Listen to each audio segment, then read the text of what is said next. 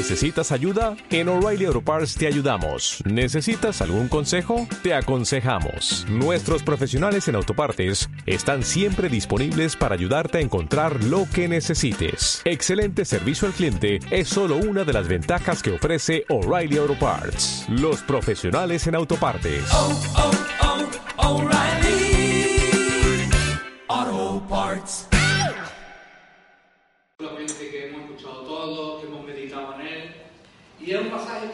Nunca deja de sorprenderme, que me siento identificado con dos personajes de este pasaje. Y es el acontecimiento de, del Gadareno endemoniado. Estoy nervioso hoy. ¿no? He tomado ni café. Será que hace tiempo que no, que no me subo aquí. Sabéis que esta historia aparece en los tres evangelios en los evangelios sinópticos. Aparece Mateo, en Marcos y Lucas. Cada uno de, de los pasajes que habla, tanto cada uno de estos evangelistas, pues le da un... Nosotros podemos ver cosas diferentes en cada uno. Así que, como no es cuestión de leerlos los tres, pues me he tomado la licencia de, de escribir una, una paráfrasis donde podemos ver un poco con mejor perspectiva qué es lo que dice este pasaje. Y la paráfrasis dice.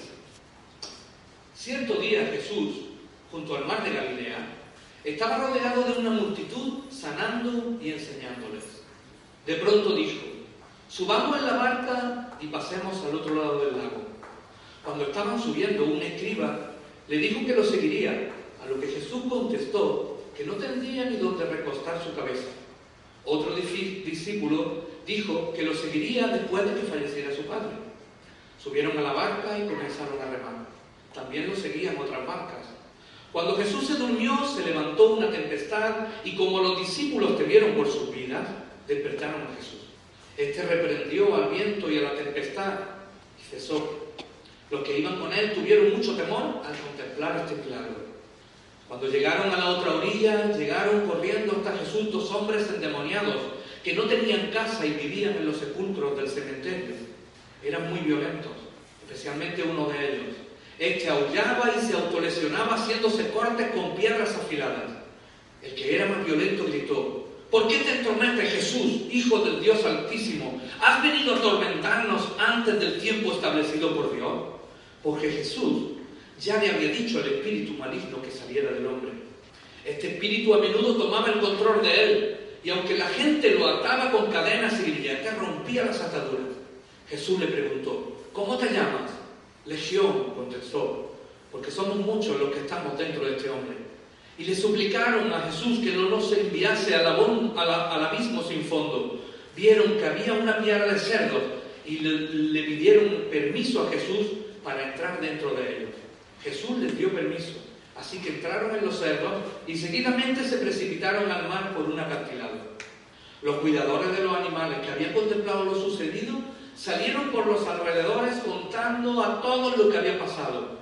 La gente se fue acercando hasta que una multitud lo rodeó y viendo al hombre endemoniado tranquilo y en su sano juicio, tuvieron mucho temor y le pidieron a Jesús que se marchara de sus tierras. Jesús, sin más, se subió en la barca, mientras el hombre que había sido liberado le rogaba que lo dejara acompañarlo.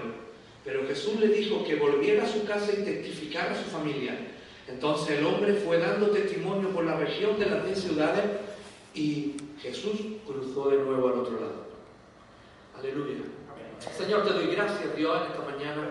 Padre del cielo, Señor, gracias porque tú nos has dejado, Señor, este acontecimiento escrito, registrado tres veces, Dios mío, Señor, para que pudiéramos verlo desde perspectivas diferentes, Señor. Dios mío, queremos que tú nos traigas luz, Señor, del por qué, Señor, tú nos has traído, Señor, hasta aquí, Señor, y por qué, Señor, nos dejaste escrito esto, Señor, qué quiere enseñarnos, qué tenemos que cambiar, Señor, a dónde tenemos que dirigirnos. En esta mañana, Señor, como mi vida, Señor, Dios mío, aquí estoy a tus pies, Señor, Dios mío, rogándote, Señor, que me ayude a hacerlo bien y a contar tu palabra, Señor, fielmente, Señor, sin añadir ni quitar nada, en el nombre de Jesús. Amén. Amén. Aunque en este acontecimiento hay muchas personas, hay mucha gente, Hay una multitud al principio y una multitud al final. Hay gente también que no habla, hay muchos personajes. Pero cuando yo leo este pasaje me, me fijo en tres personas, tres podríamos decir, que creo que son las más importantes, las que más participan, las que tienen realmente algo que decirnos en esta mañana. Y una persona es él o los espíritus inmundos, otro es el endemoniado, el más violento, y el otro es Jesús. Y en primer lugar, quiero hablar sobre el espíritu inmundo o el demonio. Y vemos un caso que es muy peculiar porque no he visto yo en toda la escritura otro, otro demonio que aparezca que no sea uno, sino que sea muchos. Quizás legión es una forma de decir, son mucha gente, no se pueden contar, o como aquí decimos, aquí hay más gente que en la guerra, o esto es un regimiento, ¿no? Pero si una legión era entre 3.000 y 6.000 soldados, hablar de los demonios no es muy popular en nuestros días, ¿verdad? ¿Eh? No se habla mucho de los demonios. Mm, de hecho, algunas veces cuando hablamos de demonios, incluso en la iglesia hay gente que pone un poquito una cara un poco rara, así un poco como diciendo, ¿será verdad esto que dicen? Hay gente que yo he encontrado que se denominan cristianos y cuando hablan de demonios dicen que no creen en los demonios. Se inventan y se forman un mundo espiritual a su manera. Y también hay quien habla del demonio a toda hora. Ven demonios en todos los sitios. Y la verdad que tantos demonios no hay. Pero como dicen los gallegos, velos haylos. velos haylos. Y lo pueden encontrar en toda la escritura. Pero ¿qué puede hacer que una persona pueda estar poseída por un demonio o por mucho? Y yo he encontrado algunas razones. Una de ellas es que haya desarrollado prácticas espirituales diabólicas, como hacer ouija, adivinación, espiritismo, meditación trascendental. Y recuerdo ahora, una vez que tuve un chico en Peniel que hacía, había hecho meditación, bueno, no meditación trascendental, bueno, no sé muy bien cómo llamarlo, la verdad pero había estado en un santuario budista. Y entonces recuerdo que, un, que entró, vino a decirme que se sentía mal en la oficina. Y entonces cuando estaba allí en la oficina, recuerdo también que Yolanda estaba en la biblioteca, había estado dando terapia a los muchachos. Bueno, estaba reunida con uno de. Y cuando aquel entra en la oficina y yo siento mi espíritu, digo, tengo que ministrar a este hombre. Y entonces empecé a orar por él. Cuando empiezo a orar por él, empiezo a reprender, a afuera, sentí que tenía un demonio. Empecé a orar por él y aquel hombre, era un poco asqueroso, la verdad, pero vomitaba, se salía por se le salía la caca, bueno, era tremendo, de verdad. Fue una situación, Yolanda, del escándalo que formamos, ¿verdad? Dejó la biblioteca, se vino a ver qué pasaba y se quedó una peste que no pudimos quitarla aquí en varios días. O sea, hay práctica realmente que pueden hacer que una persona sea poseída por un demonio. También que esté continuamente e intensamente desarrollando conductas pecaminosas como perversiones sexuales, ira sostenida voluntariamente. Y luego hay otra razón, y es la recaída en nuestros pecados, en nuestros vicios. Mateo capítulo 12 y verso 43 en adelante dice, cuando un espíritu inmundo sale del hombre, anda por lugares secos buscando reposo y no lo halla. Entonces dice, volveré a mi casa de donde salí y cuando llega, la halla desocupada, barrida y adornada. Entonces va y toma consigo otros siete espíritus peores que él y entrando moran allí y el postrer estado de aquel hombre viene a ser peor que el primero. Así también acontecerá a esta mala generación. Aleluya. Estas son palabras del Señor. Pero tenemos que tener en cuenta una cosa. Cuando nosotros leemos el libro de Job y vemos los primeros capítulos, que hasta Satanás, el jefe de los demonios, está debajo, debajo de nuestro Jesús. Dios tiene autoridad sobre todas estas cosas.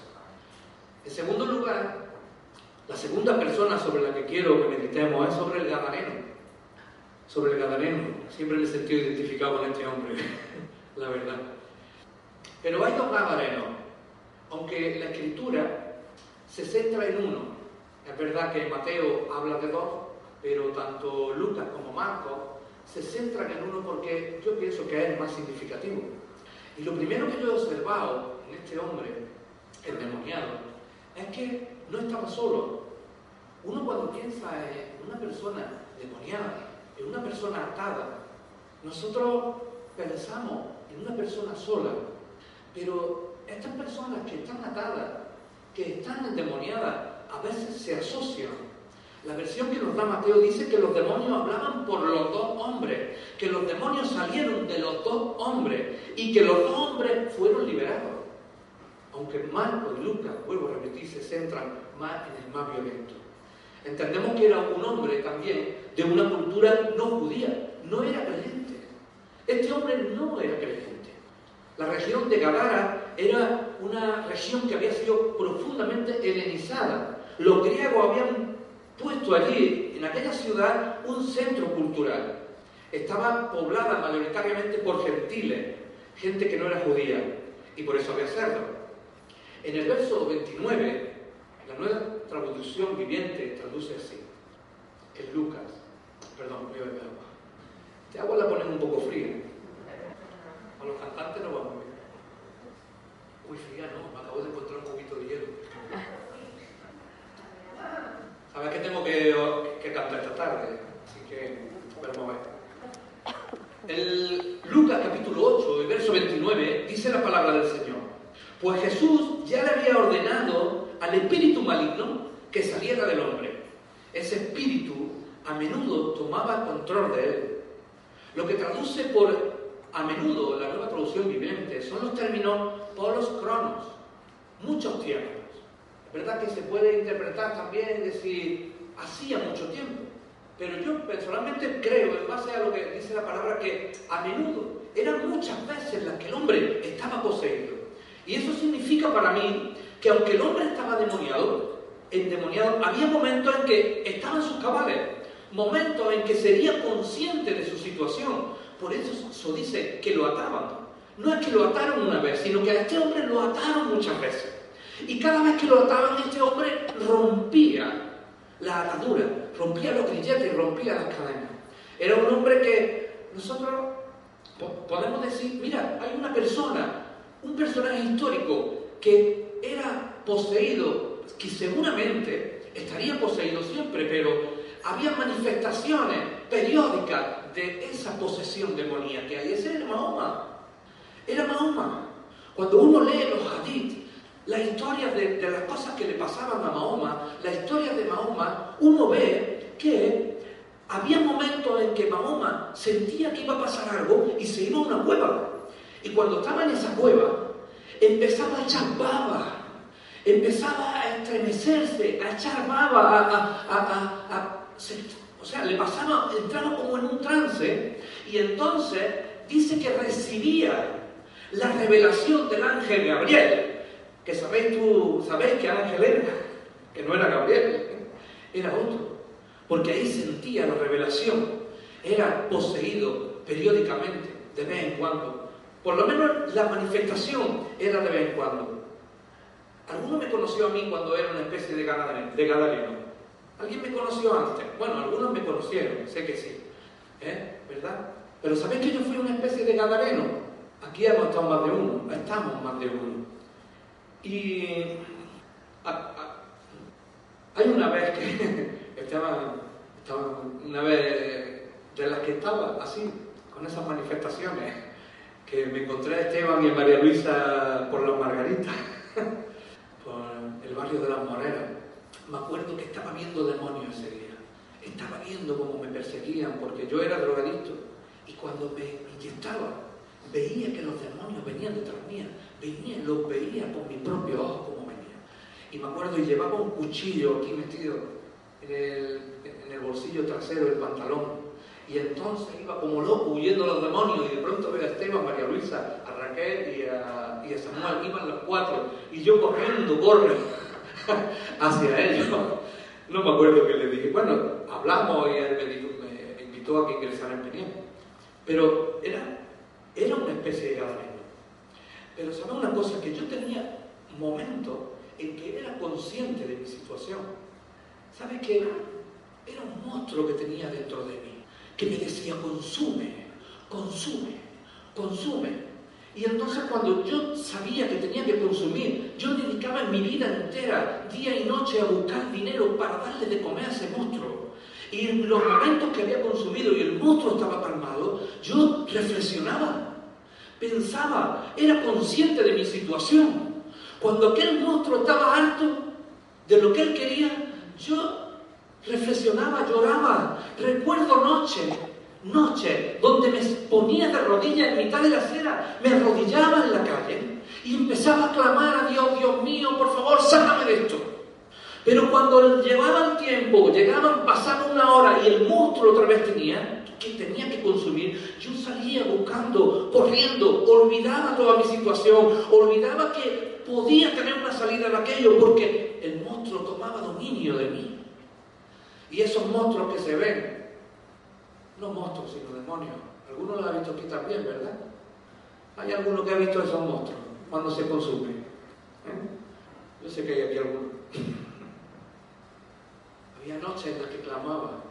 La noche antes de que se presentara Manuel, estuve clamando, clamando en la acera. Me puse, me arrodillé en la acera y levanté mi brazo y decía, Dios mío, por favor, sácame de. Ayúdame, libérame. Y Dios me mandó a Manuel por la mañana. Me lo mandó que cuando llegó, vengo a contigo y digo, conmigo no hace falta que hables mucho, que ya sé lo que... Clarito era la respuesta del Señor clarito. Y yo imagino, he imaginado a ese hombre en esos momentos en que fuera consciente de sus...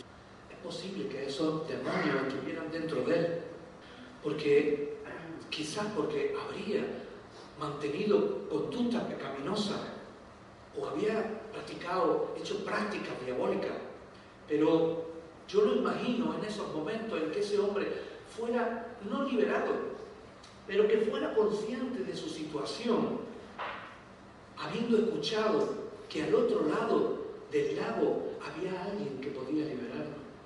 De verdad, el otro día, hace un par de días, estaba orando, meditando en este pasaje y orando. Y de verdad pude ver al hombre a la orilla, a la orilla del mar de Galilea, arrodillado y diciendo, no vendrá ese hombre que hay en la otra sentí compasión en mi, corazón por él. Sentí porque yo me había visto de rodillas también, como un loco. Supongo que la gente cuando yo estaba allí en medio de las moreras, allí en esa acera arrodillado, dirían, mira colgado este, yo me hubiese leído la olla. Y seguramente la gente cuando viera que hombre allí también diría, mira cómo ¿por qué nada hoy? Ahí está de rodillas al lado del mar. Sentí compasión, de verdad. ¿Y cuántas personas no hay? No hay clamando, clamando, porque alguien la libere. Y algunos están al lado del mar también, diciendo, ¿quién me llevará al otro lado? ¿Quién me llevará al otro lado? ¿Cuánta gente clama en la orilla desde África que quieren ser liberados, salir de la persecución? ¿Cuánta gente no habrá mirando al mar diciendo, ¿quién me llevará a la otra orilla? ¿Quién me liberará de esta situación? Hay personas mayores, ancianos, pequeños, hombres y mujeres, atados, esclavizados por los demonios, por las personas que sirven a los demonios. Países con millones de personas atadas, millones de mujeres sometidas a la esclavitud. Cuando estaba hablando Esteban y anunciando esa actividad, decía que no me viene ni al dedo, ni al pelo para lo que tengo que compartir. Porque hay muchas personas, hay millones de personas que necesitan ser liberados. El otro día me enteré que eh, no, era directamente en el campo, pero una niña de 7 años se, suicidó eh, en, Moira. Una niña con 7 años. ¿Cómo se puede suicidar un niño con 7 años? Yo lo pensé. Pensé en mi hijo que tiene 10. Y lo pensé y lo vi consciente. Digo, ¿qué puede estar pasando por esta vida? ¿Qué puede estar pasando por esta persona para que con siete años, esa cosita tan linda que da ganas de abrazarlo, se suicide? ¿Qué puede estar pasando? ¿Por qué puede estar pasando? ¿Qué le pueden estar haciendo? ¿Qué puede experimentar? ¿Qué es lo que puede estar viendo? Para que con siete años esa persona se suicide. ¿Te imaginas un niñito de 7 años, una niña, atando y haciendo una soga para amarrarla y colgarse? Hay mucha gente así, hay muchas, millones de personas están esperando que alguien los libere. Y Jesús me impresiona en este acontecimiento. Lo puedo ver como si estuviera allí, rodeado de una multitud, sanando gente. Todos quieren que lo toque, todos quieren escuchar sus palabras, porque cuando Jesús, Jesús hablaba, iluminaba el alma de los hermanos. Uno veía la luz, recibía iluminación cuando las palabras de Jesús eran escuchadas por las personas. Y de pronto, en medio de esa multitud donde todos quieren estar con Él, Él dice, vámonos, subamos a la barca, cruzamos al otro lado. Y lo deja todo el mundo de dos palmos de nariz. De pronto se larga. Subámonos a la barca, vámonos. La gente que puede se montan en otras barcas para seguir detrás de Él. Y ese doctor de la ley diciendo, yo voy contigo. Y Él dice, ten cuidado que si vienes conmigo no vas a tener ni donde caerte muerto. Y el otro dice, bueno, yo ya, ya iré cuando ya se muera mi padre. Y veo a Jesús encima, aprovechando del trayecto para descansar. Supongo que la gente lo tendría. Oh, ¿quién trabaja con personas? Oh, diría, madre mía, un ratito para descansar, para echar una cabeza. Y ahora llega la tormenta. Como, como no queriendo permitir que Jesús llegue a su, de- a su destino, pretendiendo intimidar a los que le acompañaban. Pero Jesús tiene un propósito. El viaje de Jesús tiene un propósito. Dios no hace las cosas porque sí y no deja nada a su suerte. En algún momento de su lucidez, ese hombre clamó a Dios como miles de personas claman. Y Dios lo escuchó y movió a su hijo para que fuera a salvarlo. De verdad, algunas veces uno puede decir, esto no lo pone la palabra. Pero yo creo que, se deduce. ¿Por qué? ¿Por qué ese hombre que está allí al otro lado del lago,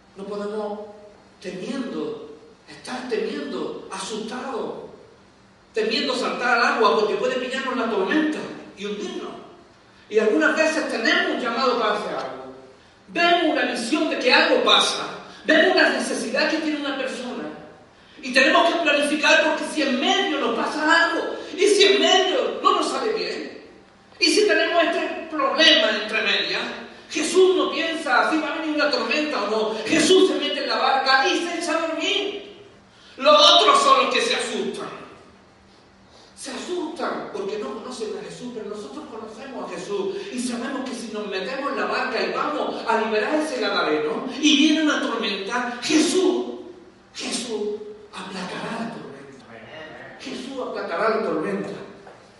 No podemos estar temiendo saltar el agua. Dejar que nos pase el tiempo planificando qué vamos a hacer si nos pilla la tormenta por el camino. Vendrá la tormenta. Vendrá la tormenta, claro que va a venir la tormenta. ¿Por qué viene la tormenta?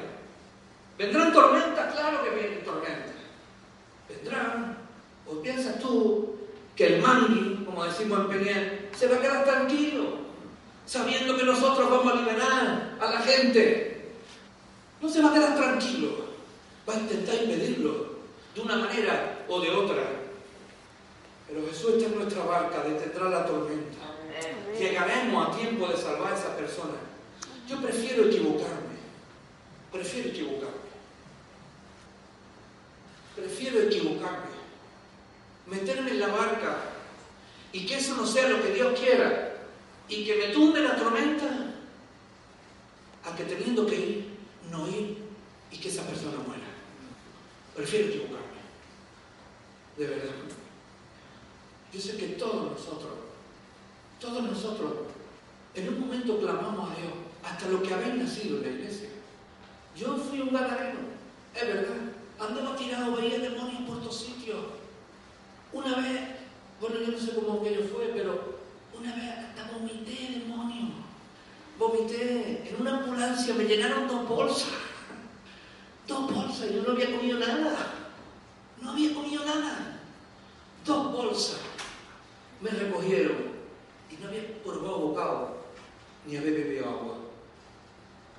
Pero tuve que clamar y clamé a Dios.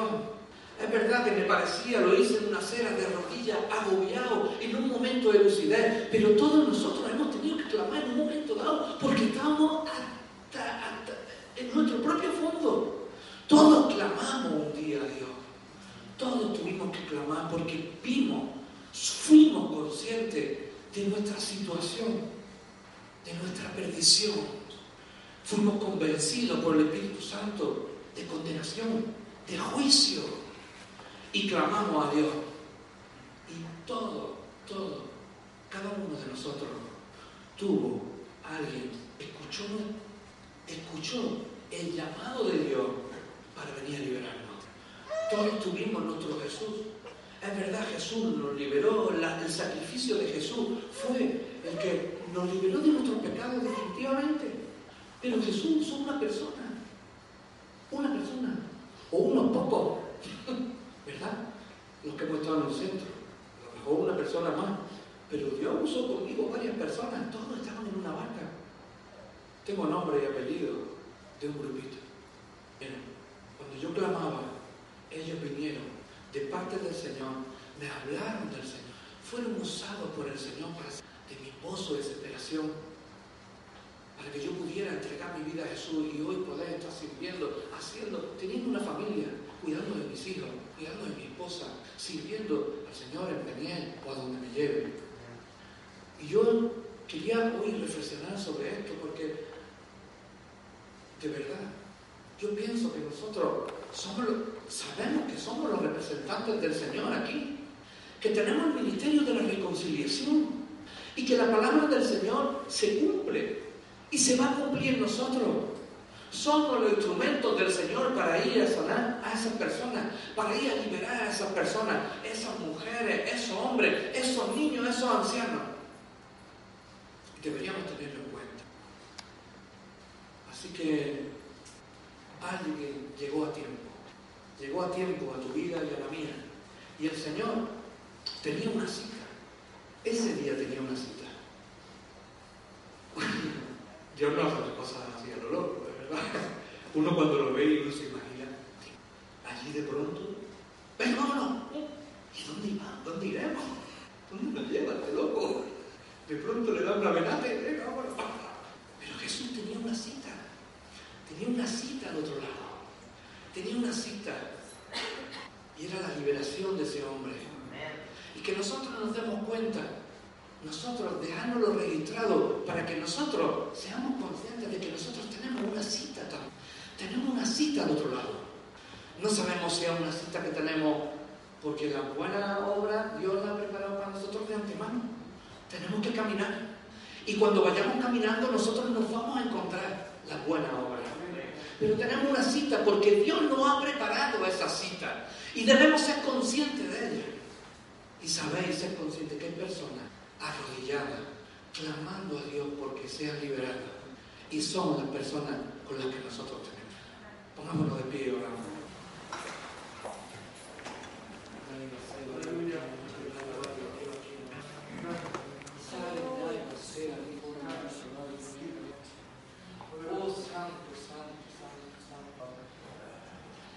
Oh Santo, oh, bendito seas Señor, bendito seas Señor. Señor, te alabo, Señor, mi alma te alaba, Señor. Mi alma, Señor, te adora, Dios mío, de noche y de día, Señor, te busco, Señor. De madrugada, Dios mío, me quebranta, Señor. Me despierta, Señor.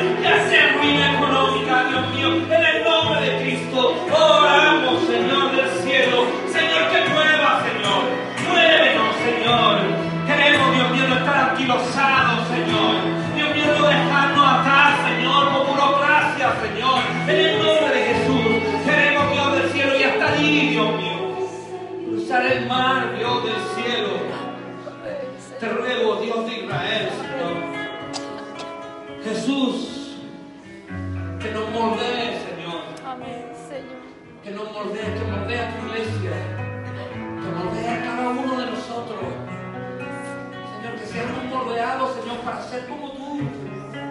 Si lo que queremos es ser como tú, Señor. Si no lo hacemos es porque no somos como tú. Necesitamos ser como tú, Dios mío. Para callar, Señor, ese clamor, Dios mío. Para tu misericordia, Señor.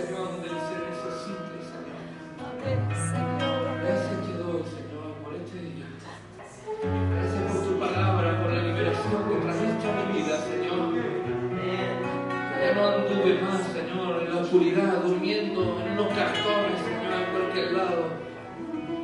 Porque tú sacaste de mí todo aquello, Dios mío, que me estaba. Gracias, Señor. Te bendigo a ti, Señor.